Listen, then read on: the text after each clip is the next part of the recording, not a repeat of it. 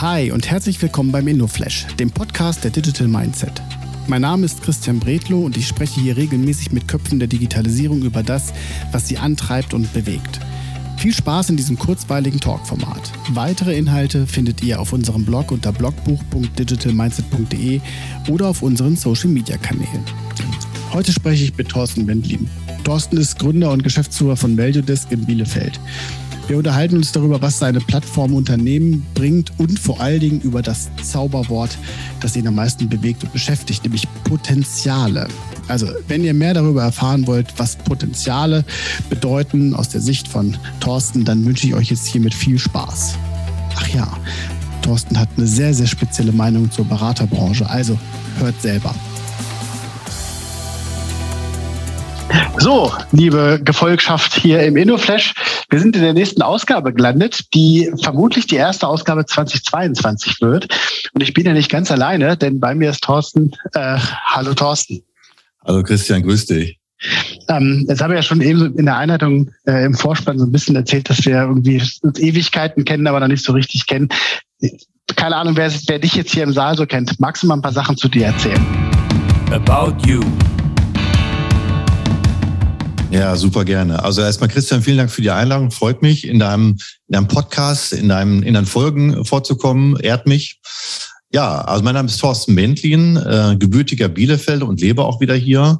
Bin Baujahr 69, ähm, habe Zwillinge, so wie du auch. Ne? Also Twin, Twin äh, Daddy, Daddy. Sozusagen, Twin Daddy, aber die beiden sind schon 22 und studieren fleißig. Ja, ich bin seit ähm, bald fünf Jahren äh, Co-Founder und Geschäftsführer der Value Desk GmbH aus Bielefeld. Was machen wir? Wir machen Einsparungen steuerbar für die Industrie. Was das genau bedeutet, kann ich mal gleich drauf eingehen. Aktuell sind wir, ich glaube, 36 Mitarbeiter und Mitarbeiter ähm, haben tolle Kunden wie Dr. Oetker, Phoenix Kontakt, viele kleinere Kunden auch. Ähm, ja, und helfen und unterstützen die, die Firmen dabei, ihre Einsparungs- und Optimierungsprozesse tatsächlich auch zur Umsetzung zu bringen. Und wie das genau geht, können wir gleich besprechen.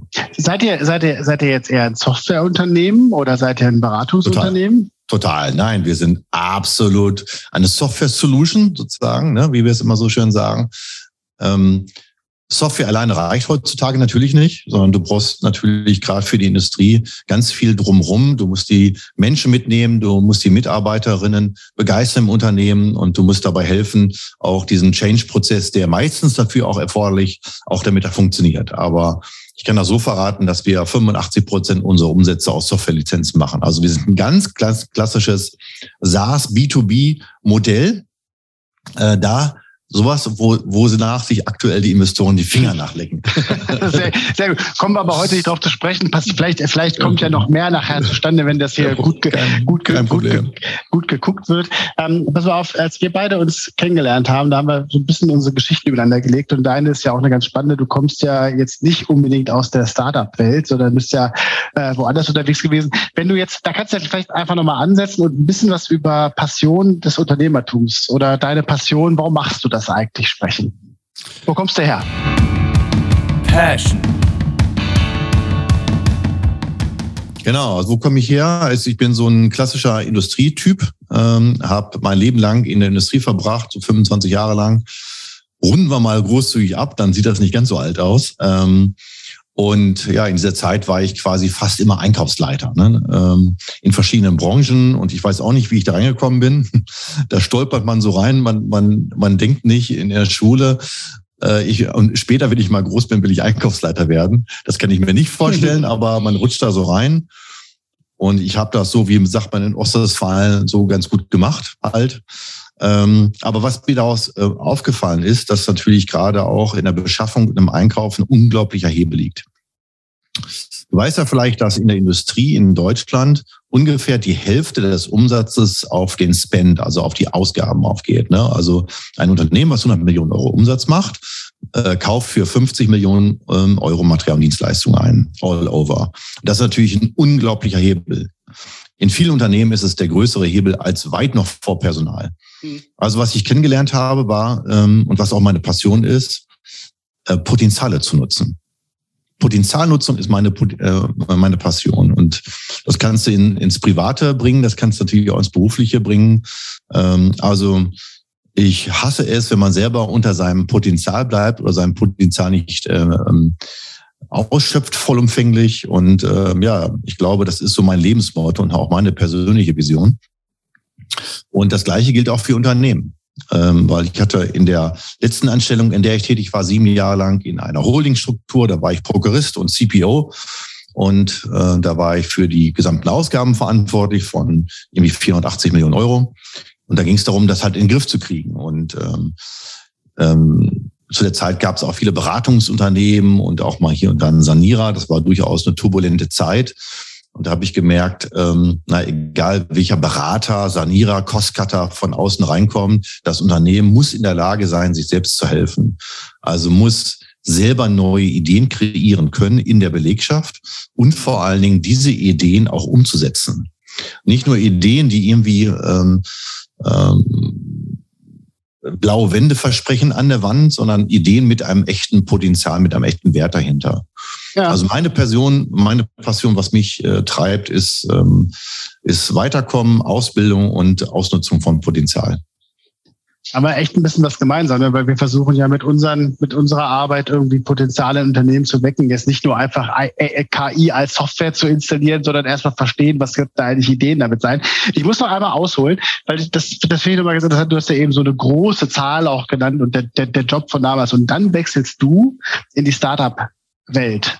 So, ja, und jetzt bist du ja selber dafür verantwortlich, quasi Potenziale zu suchen, Potenziale zu, zu generieren.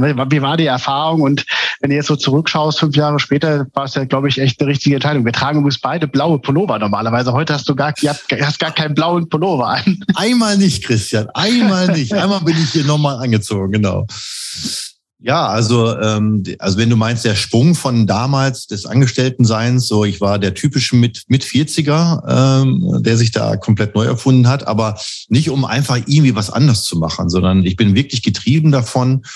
Ähm, und ich glaube, das, das braucht man. Man muss brennen für ein Thema. Und ich brenne wie heute, äh, wie, wie damals auch, für das Thema, dass die Unternehmen sich selber helfen können.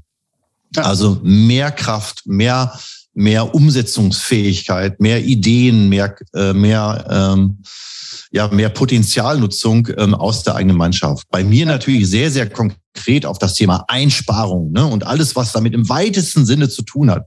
Das fängt beim Einkauf an, geht natürlich über die gesamte Company. Und ähm, ja, äh, du hörst ja schon raus, ähm, ich habe damals quasi durch verschiedene Beratungsprojekte auch was kennengelernt, wo Teile daraus funktionieren. Das habe ich neu zusammengesetzt zu etwas Neuem. Und ähm, ja, ich habe mich in diese Idee verliebt, ähm, das äh, nicht nur in der eigenen Firma, sondern auch anderen Firmen anbieten zu können, auf Basis einer Plattform, einer Kommunikationsplattform, das ist jetzt heute ValueDesk, also ja. wo man gemeinsam an diesen Einsparungen arbeiten kann, so dass es auch umgesetzt wird. Und die Erfahrung war natürlich, ähm, ich sag mal so, ich hatte nicht vor, ein Start-up zu gründen. Ich wollte am Ende rausgehen. Das war auch ein harter Prozess für mich mit weitreichenden äh, Konsequenzen natürlich, weil ich damals für meine Zwillinge äh, auch mhm. noch ganz alleine verantwortlich war. Ähm, die waren aber schon fast beim Abi durch. Darum habe ich das alles so abgesprochen, dass das geht. Und ich wollte diese Idee umsetzen. Und ähm, ich hatte wenig Geld zusammen, um damit eine Softwarefirma zu gründen, um dieses Produkt zu bauen sozusagen. Und dann habe ich ähm, durch einen glücklichen um Umstand ähm, gepitcht zum ersten Mal in meinem Leben. Äh, das war ähm, 2016, ähm, im August 2016 in Bielefeld. Es war ein Zeitungsartikel in der Zeitung, da, da stand drin, dein Tag zum Gründen. Da habe ich mich, da habe ich mich angemeldet, weil ich so verliebt war in diese Idee. Und dann habe ich meine damals, glaube ich, 16-jährige Tochter, eine von den beiden, mitgenommen zu diesem Pitch. Das war ganz klein, ne? Also kleine Halle mit irgendwie 40 Leuten und, und vier Teilnehmern im Feld. Ne? Also es war lächerlich im Vergleich zu heute, was passiert. Naja, und da habe ich, glaube ich, eine ganz gute Show gemacht, ähm, in, in Anführungsstrichen, und habe diesen Pitch gewonnen. Und warum habe ich den gewonnen? Weil ich gewinnen wollte um jeden Preis. Weil ich wollte diese Bestätigung haben, dass das vielleicht auch ganz andere Kreise interessiert und ob die das so wahrnehmen wie ich. Und in der Jury saß ähm, der gute Sebastian Brot, der Gründer der Founders Foundation in Bielefeld. Und äh, der hat zu mir gesagt, Thorsten, du bist ein ziemlich komischer Vogel für so einen 40er aus der Industrie, für so einen Ex-Einkaufsleiter. Äh, bewirb dich bei, bei uns bei unserer Academy. Ja, und dann habe ich mich dort beworben und bin dort auch angenommen worden. Und man muss dazu sagen, dass die Founders Foundation in Bielefeld eine Ausgründung der Bertelsmann Stiftung ist, also eine gemeinnützige Initiative, ähm, die aber sehr, sehr äh, vollumfänglich finanziert ist. Die bilden halt junge und junggebliebene Gründerinnen im digitalen Kontext aus. Ja, und da habe ich mich dann reingesetzt mit Menschen, die so alt sahen wie meine Töchter. Ähm, und dann ging das in die Startup-Welt. Wenn jetzt, pass auf, also äh, der Elevator Pitch, ne, das Gelernte, 30 mhm. Sekunden, eine Minute. Mhm. Value Desk ist eine Kommunikationsplattform, auf der sich Einkäufer treffen? Nein. Nein, auf der sich äh, Value Desk ähm, ist die Softwarelösung zur Steuerung von Einsparungen. Gut. Ähnlich wie ein modernes CRM wie Salesforce, Pipedrive oder HubSpot ähm, gehen nicht unsere Deals wie in ein CRM, sondern unsere Maßnahmen zur Optimierung durch einen Trichter, in dem Fall durch den Savings-Trichter, von der Idee über eine Potenzialabschätzung, über eine Entscheidung, über die Umsetzung bis zur Wirksamkeit. Das heißt, auf unserer Plattform treiben Unternehmen die Ideen hin bis zur Umsetzung, bis zur finanziellen Wirksamkeit. Und zwar nur Einsparung und Verbesserung, nichts anderes. Und das standardisieren wir für die gesamte Industrie. Das heißt, wir standardisieren die Einsparungsprozesse der Industrie und machen sie daher auch vergleichbar. Das ist, wie gesagt, ich glaube, da, wir werden ja im Nachgang vielleicht noch den einen oder anderen Link mal untereinander herstellen können. Jetzt, wo wir uns ja so treffen jetzt hier, ne? Pass mhm. auf, wenn wir aber jetzt, wenn wir, wenn wir jetzt von dem nächsten Game Changer sprechen, weil das ist die dritte Rubrik hier drin, ne? Was glaubst du, wird der nächste Game Changer sein? Also fernab von dem, was du als Business vielleicht machst. Game Changer. Also ich bin natürlich schon, ich will jetzt nicht über KI sprechen und nicht über Mobilität, wovon ich genauso viel äh, Ahnung habe wie alle anderen Zuhörerinnen und Zuhörer. Ähm, also ich glaube, ich kann von dem sprechen, wovon ich Ahnung habe. Und das glaube ich, ob wir das schaffen werden oder jemand anders. Ich glaube daran, dass sich der klassische, der klassische Beratermarkt verändern wird. Also ich meine damit, ähm, der Beratermarkt wächst jedes Jahr um sieben, acht Prozent. Er ist riesig. Ich glaube, der ist 37 Milliarden groß, allein in Deutschland. Der ist super. Ähm, ich meine natürlich gerade die Kostenoptimierungsberatung und alle, die damit zusammenhängen. Ähm, was klassisch ist, dass man, äh, wenn man so ein Projekt angeht als Industrie, dass man quasi zu einer Mittelstands- oder zu einer Großberatung geht, die ganz bekannten Namen.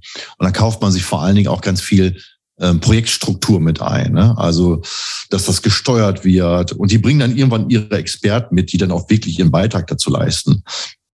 Und ich glaube daran, dass sich diese Arbeit der klassischen Beratung ähm, dramatisch ändern wird in den nächsten Jahren. Ich glaube daran, dass das durchaus durch bestimmte Netzwerke viel besser ähm, abgebildet werden kann. Netzwerke, die die Kunden selber haben. Und dass es viel mehr in die Richtung geht, dass man ich sag mal, in Anführungsstrichen nur noch die Experten braucht. Ich glaube, das Expertentum wird noch brutal zunehmen, so einer wie du es bist und wie viele andere, dass man sich genau die Kompetenz holt im Unternehmen, die man braucht und nicht mehr das große Projekt zu machen mit einer großen Struktur und da hängen alle dran. Und da sitzt dann das Projektmanagement Office, das PMO und verwaltet das alles.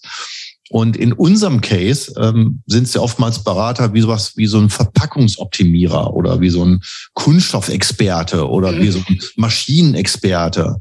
Und du brauchst genau diese Experten. Und ich glaube sehr stark, dass sich der Beratermarkt dahingehend ändern wird, dass was alles, was sich in irgendeiner Art und Weise in, in Infrastruktur bei so einem Projekt abbildet, dass das nicht mehr vom Berater genommen wird. Und ich glaube daran, dass sich diese externen Dienstleistern auch zukünftig, wenn sie in unserem Kontext zumindest sind, auch besser messen lassen und vergleichbar machen lassen.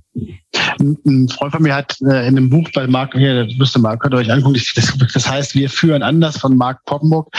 Da ist eine Zeile drin, äh, Veränderung kann man nicht managen. Ne? Und ich glaube, das ist halt das, was, was das so ein bisschen unterstreicht, was du gerade sagst. Spannend, ja. Also endlich mal jemand, der jetzt hier nicht mit KI und irgendwas um die Ecke kommt, sondern. Ich sag das hier. Das hier. Das ist ein alter okay. Artikel. Äh, das ist Brand 1 aus dem Jahr, habe ich immer liegen. Und ist das hier, das ist schon älter, 2016. Da haben die schon von Consulting 4.0 gesch geschrieben. Ein riesiger Artikel. Davon habe ich noch nicht so richtig viel mitbekommen da draußen, fünf Jahre später. aber die Richtung wird es gehen. Ich glaube, es geht ja auch darum, Mitarbeiter und Mitarbeiter dauerhaft zu befähigen, also mehr aus der eigenen Mannschaft äh, zu, zu, zu, ja. zu holen sozusagen. Und ich glaube, und oder dass auch die Beratung, der Beratermarkt selber ähm, natürlich ganz stark wie heute auch schon in digitale Produkte investiert. Ne, also McKinsey und Co., die investieren ja Milliarden, glaube ich, in eigene digitale Produkte. Das wird immer mehr. Das ist für mich der große Gamechanger digitale Produkte und Game Changer waren ja auch mal dieses äh, digitale Endgerät hier in meiner in meiner Hand. Ähm, wir haben diese Rubrik Abstract bei uns drin, weil wir die auch bei bei unseren Kunden immer spielen. Wenn, was ist denn deine Lieblings-App zurzeit? Erzähl mal. Abstract. Also meine Lieblings-App im, im Business-Kontext ist Miro. Okay. MIRO. Also ja. ich glaube, kennt mittlerweile fast jeder in Anführungsstrichen, also auch in der Industrie total angekommen. Es ist, hat natürlich durch Corona einen wahnsinnigen Boom erlebt. Ähm, also wir haben ja auch schon viele Workshops mit Kunden gemacht, auch mit Geschäftsführern, mit vielen Leuten, die dann immer total fasziniert sind nach einer halben Stunde, wenn da die 15 Zeiger ihrer Mäuse auf einem Bildschirm rüberfliegen. Das ist ja wie, wie ähm, visualisierte Schwarmintelligenz, Christian. Ja. Das ist gigantisch. Also ich finde es irre. Miro hat auch Workshops verändert ähm, und es, finde ich, fast noch effizienter gemacht als normaler Workshop, wo sich Leute dann in so einem Raum reinsetzen, so 15 Leute, gucken dem, dem Moderator vorne auf die Finger, das, was er da so treibt. So, da sind sie ja gezwungen, selber mitzumachen. Also für mich ein totaler Gamechanger. Ist, ist mega ich finde das halt, ich finde das auch total krass, wenn du Leuten dabei zuguckst, die das richtig gut können. Also wenn du in einem Workshop dabei bist, hat eine Mitarbeiterin, die das in Perfektion macht, die, also bei der ist, die denkt das halt auch genauso und dann noch mit ein bisschen Designkompetenz, da macht das einiges her. Du, wir sind eigentlich schon durch mit dem kleinen, mit dem kleinen Schnack cool. jetzt hier. Ähm, cool. Äh, ja, ich bleib dabei. Wir beide sollten uns jetzt mal treffen, ne? Und das, das, also ich rutsche immer näher an Bielefeld ran. Also ich bin da auch ab und zu mal dann und dann. Äh, Super cool. Wie, wie, wie, wie nennst du die? Wie, wie heißt eure Veranstaltung, die, wo du mich schon mal eingeladen hattest? Euer das, das, das große Startup-Event in der. Das ist, oh, genau, das ist die Hinterland of Things. Genau, die sollte eigentlich im Februar stattfinden, ist jetzt wegen Corona auf äh, Mitte des nächsten Jahres verschoben. 1500 Teilnehmerinnen, ganz, ganz viele Unternehmer ist mittlerweile schon einer der digitalen Veranstaltungen Absolut. und das in so einer mittel, mittelgroßen Stadt wie Bielefeld richtig, richtig stark. Also kann ich jede nur, kann ich jeden nur auffordern, mal hinzukommen. Also Hinterland of Things und das ist die, das ist das, das ist das, die Zurückhaltung des Ostwestfalen. Ne? Hinterland. eigentlich, eigentlich, eigentlich ist das ja Hinterland. Eigentlich ist da nichts, aber da sind 1500 Menschen. Also kommen wir alle vorbei und äh, wir sehen uns demnächst wieder. Thorsten, vielen Dank bei dem bald mal so persönlich. Sehr gerne. Lieben Gruß. Mach's gut. Ciao, ciao. Köpfe der Digitalisierung. Vielen Dank, dass du dir heute Zeit genommen hast und den InnoFlash gehört hast. Für weitere Infos zu Digital Mindset komm gerne auf www.digitalmindset.de vorbei und schau in unserem Blog nach. Also, wir sehen uns, hören uns und bis dann.